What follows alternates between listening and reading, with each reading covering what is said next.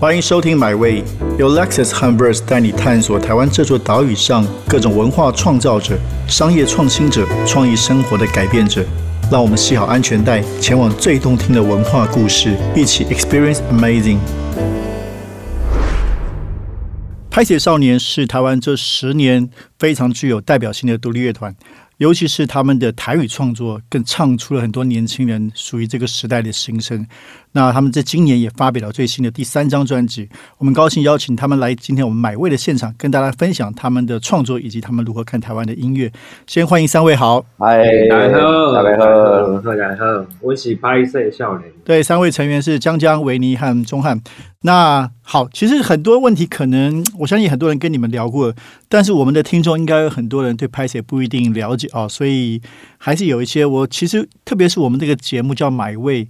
我的人生之路，所以我们很比较喜欢比较好好的跟大家来谈谈这个事情怎么从开始到现在的发展。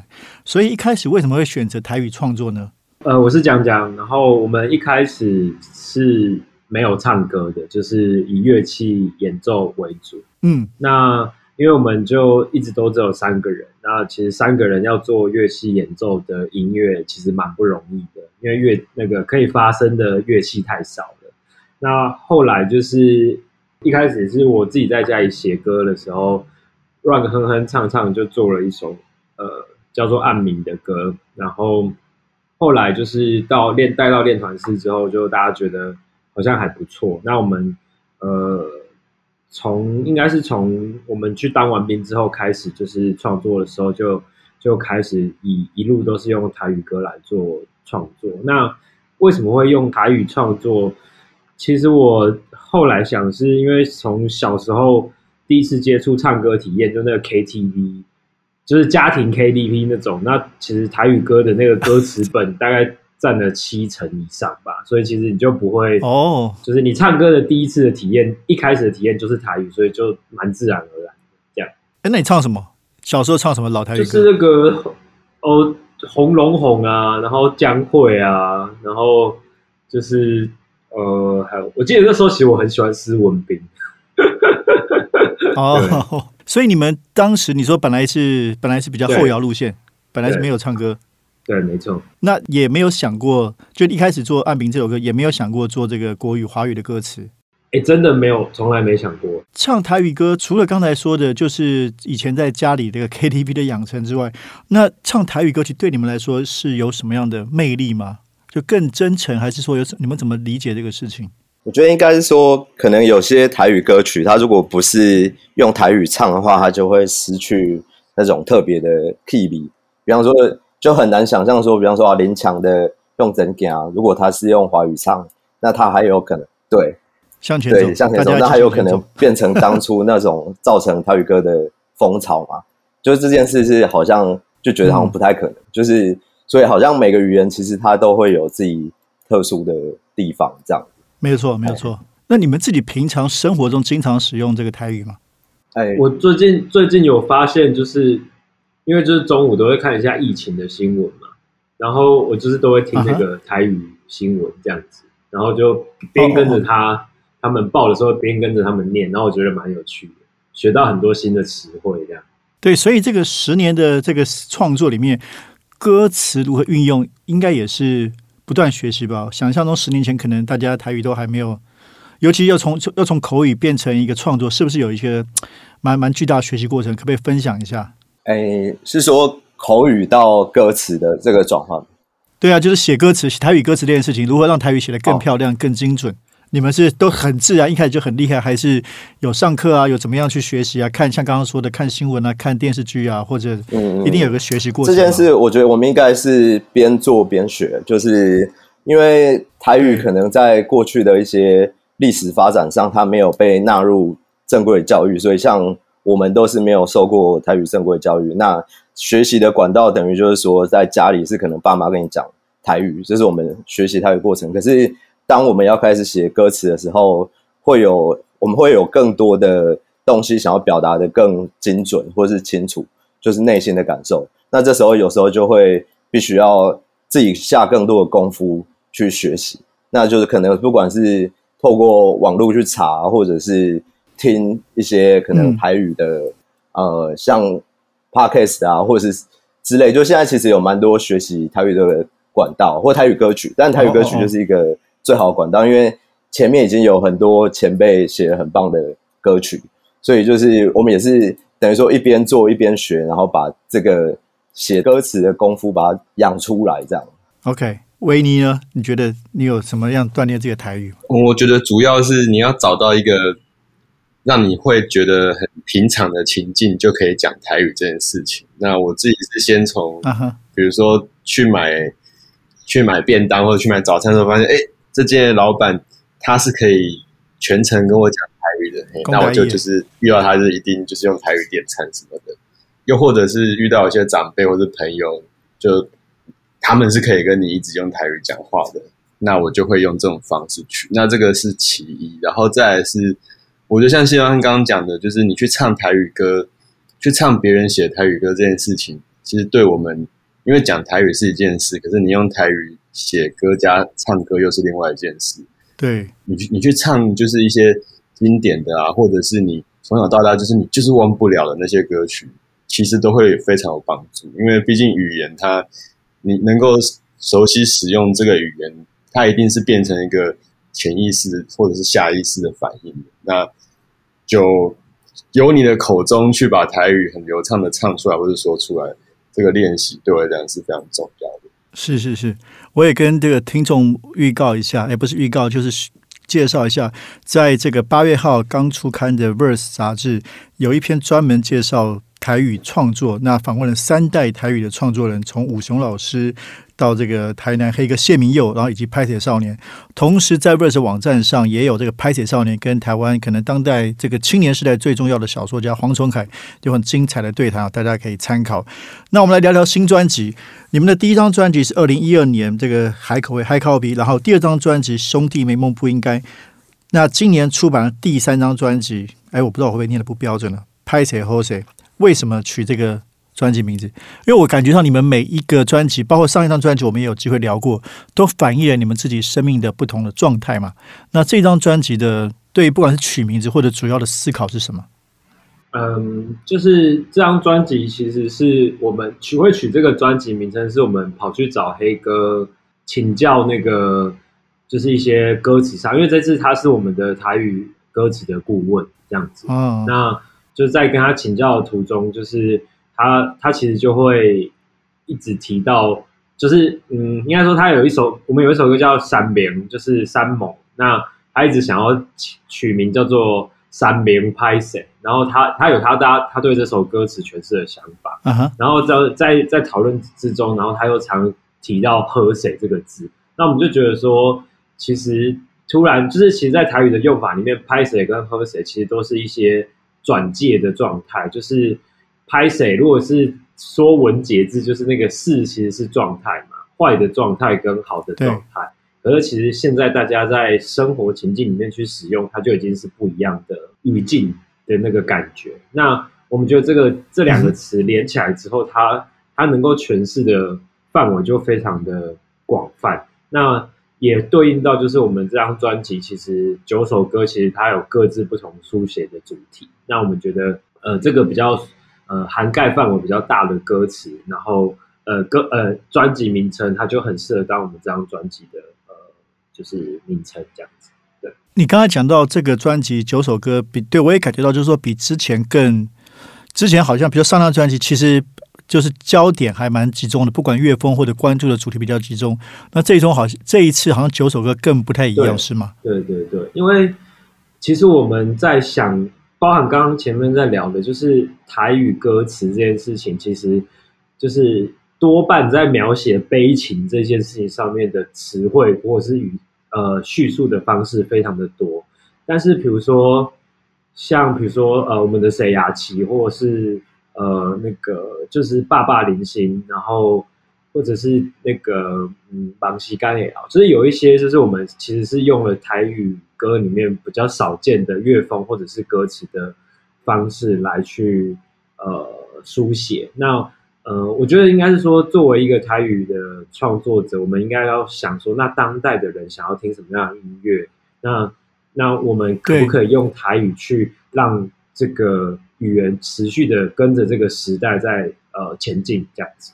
那你们自己觉得在音乐创作上这一张专辑最大的不一样是哪一首歌？你们比较就觉得在这首歌你想要尝试一些新东西？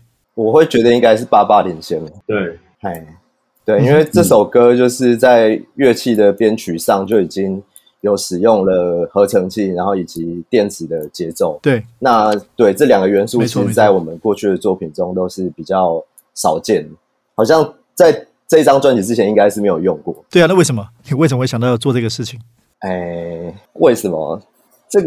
对啊，做这样做新的尝试嘛，一定有个原因是说，哎，这比较有意思，还是说有什么什么样的灵感让你们做这样，在这首歌里面做？我觉得这可能每个人角度不一样，但是如果是我的话，我会觉得说，比方说鼓来讲，好了，就是可能，比方说我们之前我自己编的鼓，就是都会是可能有想说要呈现一种摇滚的的曲风，对，但是当我们在每次都尝试。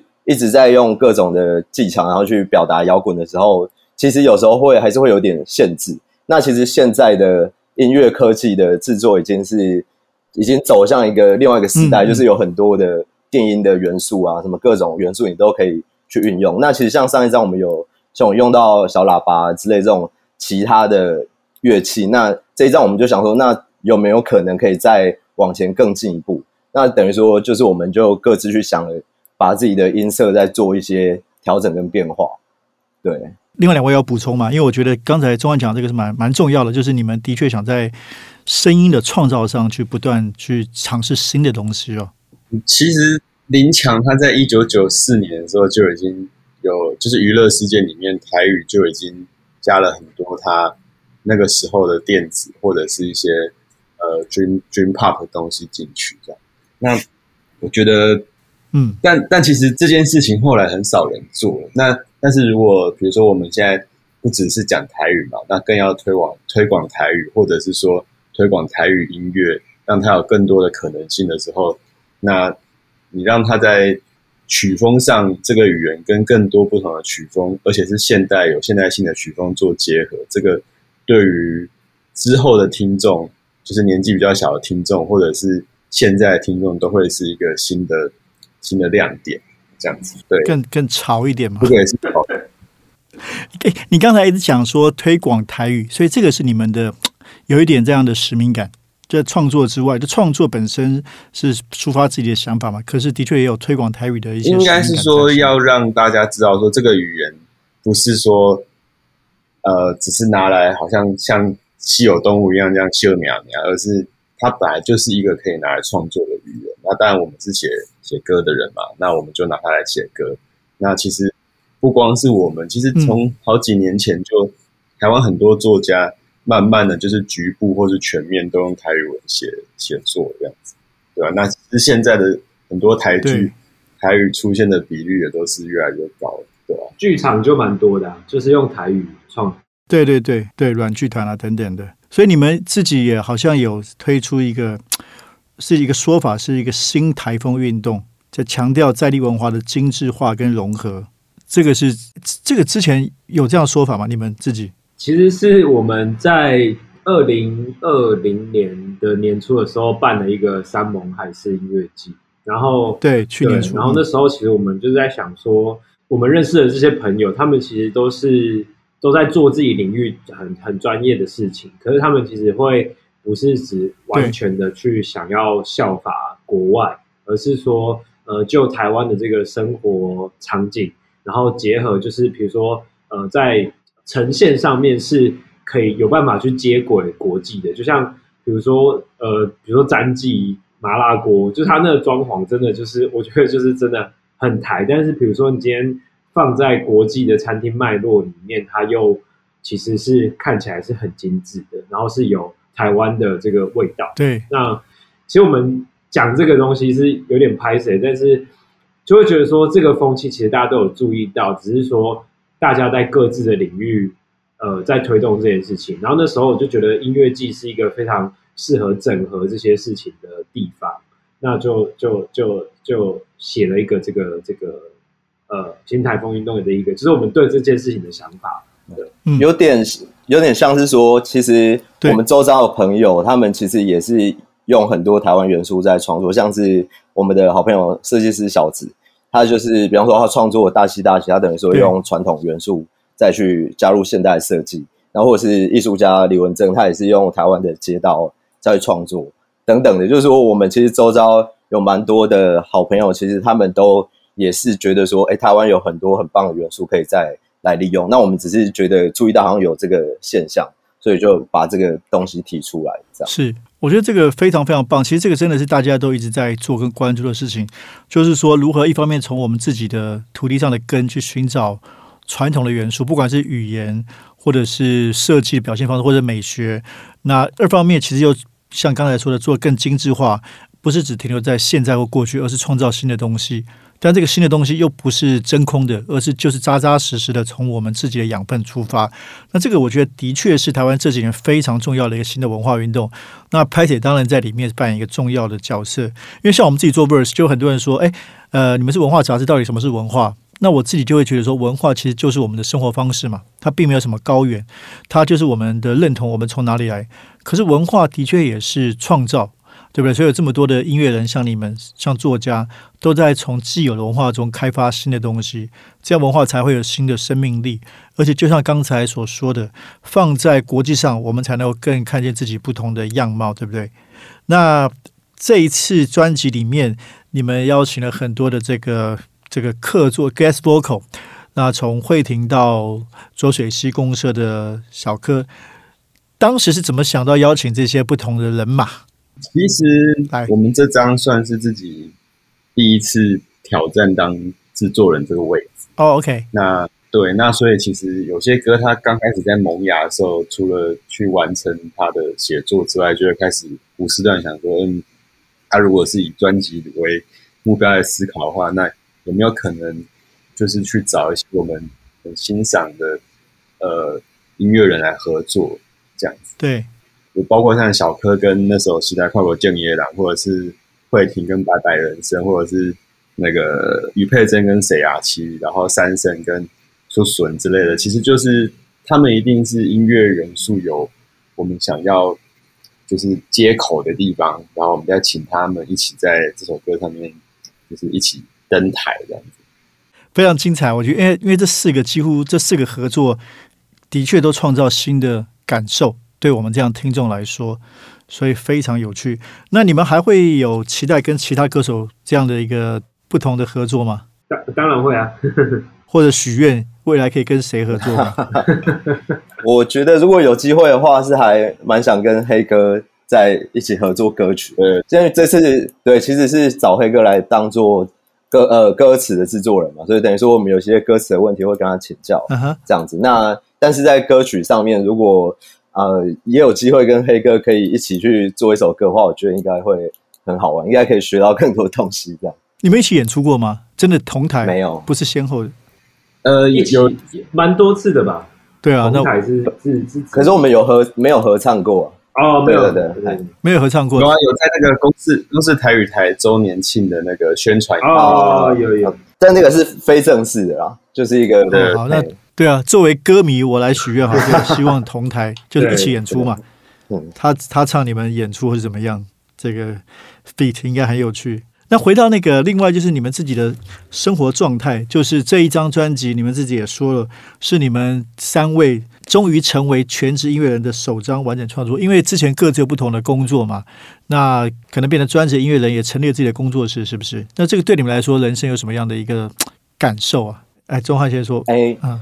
当初会想要做这件事，应该是说，哎，就是有一个机缘巧合，就是大家刚好工作上可以做一个转换，就是呃，比方说维尼原本在交钱嘛，张原本在上班，然后那时候刚好是因为大港开唱，因为他是一个白 case 接案的，那刚好那个时间点，我就找他们俩一起来做，那我们就想说，哎，是不是刚好借这个机会就成立一个工作室，那之后就可以。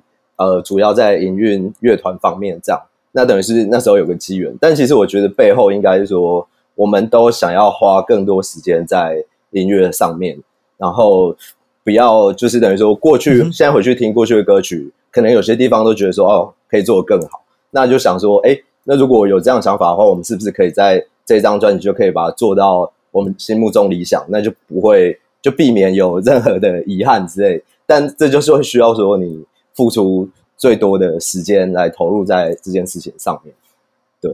嘿，另外两位对，呃，那成为这个全职乐的更更找到自我更开心吗？还是我觉得其实就像谢传讲的。我们虽然是两三年前就是开始全职做音乐，但我觉得真正的成果就是这张专辑。因为，呃，以以我们自己来说啦，就是虽然说我们也会做活动、办活动，或者是生产周边等等，但其实那些的功德都要回向到专辑身上，这样我们才会觉得就是是满意的。嗯哼，对，因为它可以为我们争取更多的就是制作时间，还有制作的成本。对，那这张专辑其实有了。全职的时间的时候，我们练完团都还可以再继续讨论练团的编曲的材料，或者是下次练团要干嘛等等。但之前如果是上上班、下班练完团，其实都已经十点了，他们回家就已经就倒掉了，这样类似对，没错，嗯嗯，对。另外还有一个就是大家也会很好奇，你们这个是很特殊的合作，就是跟这个设计师廖小子就是长期的合作。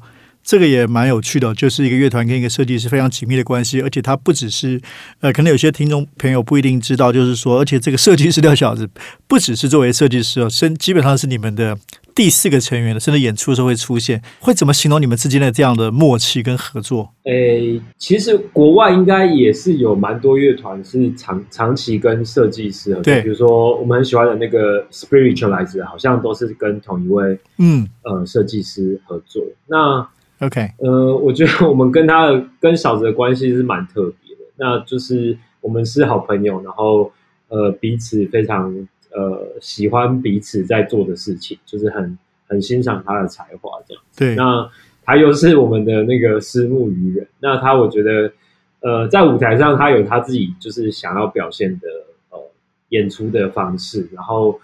基本上，我觉得，因为我们不并不是一个就是非常会跟观众互动的团，然后就是有有私募鱼人或小子出现，就是还还蛮蛮好的这样子。对，那这个其实就是一个缘分吧。就是像刚刚讲到的一些跟我们长期都有在配合的，我会觉得就是有点像是一个那种比较嗯艺术团体，然后他们在呃。前往的方向其实都是蛮有共识的，可是又各自用不同的方式去表现。那我觉得这是一件对蛮幸福的事情。这样子，真的，我也要跟这个听众朋友这个宣传一下，如果没有看过《拍铁少年》的，一定要去看，现场真的是非常的迷人的，很震撼。那尤其当这个石木鱼人出现的时候，神秘的石木鱼人。更是会带来现场的高潮。那讲到这个演出，这个过去两三个月疫情，然后你们发新专辑，所以应该暂停演出计划。那下半年有一些计划了吗？还是现在都暂时卡住？呃，因为疫情的关系，所以我们其实原本是有想要准备办比较大型的专场，那但是因为疫情关系，都只好先延后这样子。那但是在这个时间，我们就还是当然该做的还是做，就是我们。就是乐团嘛，所以我们还是会去练团啊，然后把自己调整到一个很好的状况，随时可以演出这样子。那但同时，就是我们这次也会，就是有联络一些呃外国的专辑发行的事情，比方说我们专辑就会在日本的 Disc Union 呃正式发行这样子。哦，太棒！对对对，就是其实我们也是透过这个时间，还是有做一些呃让这个唱片还有在往外推的这个机会这样。那本来演出是新外大专场，应该是希望巡回演出。对，原本是有安排说是一个巡回的专场表演这样，但是现在目前是往后延。对对，那然后因为去年你们办那个音乐季，所以接下来也会自己希望再继续办音乐季嘛，属于这个新台风的音乐季。会，但我们应该会先把专场先搞定这样子，然后再来再来看怎么怎么处理。对，好。那今天非常感谢拍铁少年带来他们的对新专辑《拍铁 Jose》的分享，那也非常期待疫情过后可以早日我们大家一起挤在台下看他们的流汗呐喊。谢谢大家，谢谢三位。这趟旅程已经到站了，感谢你的收听，也让我们一起期待下趟旅程的风景。别忘记订阅买位。本节目由 Lexus 和 Verse 文化媒体联名出品。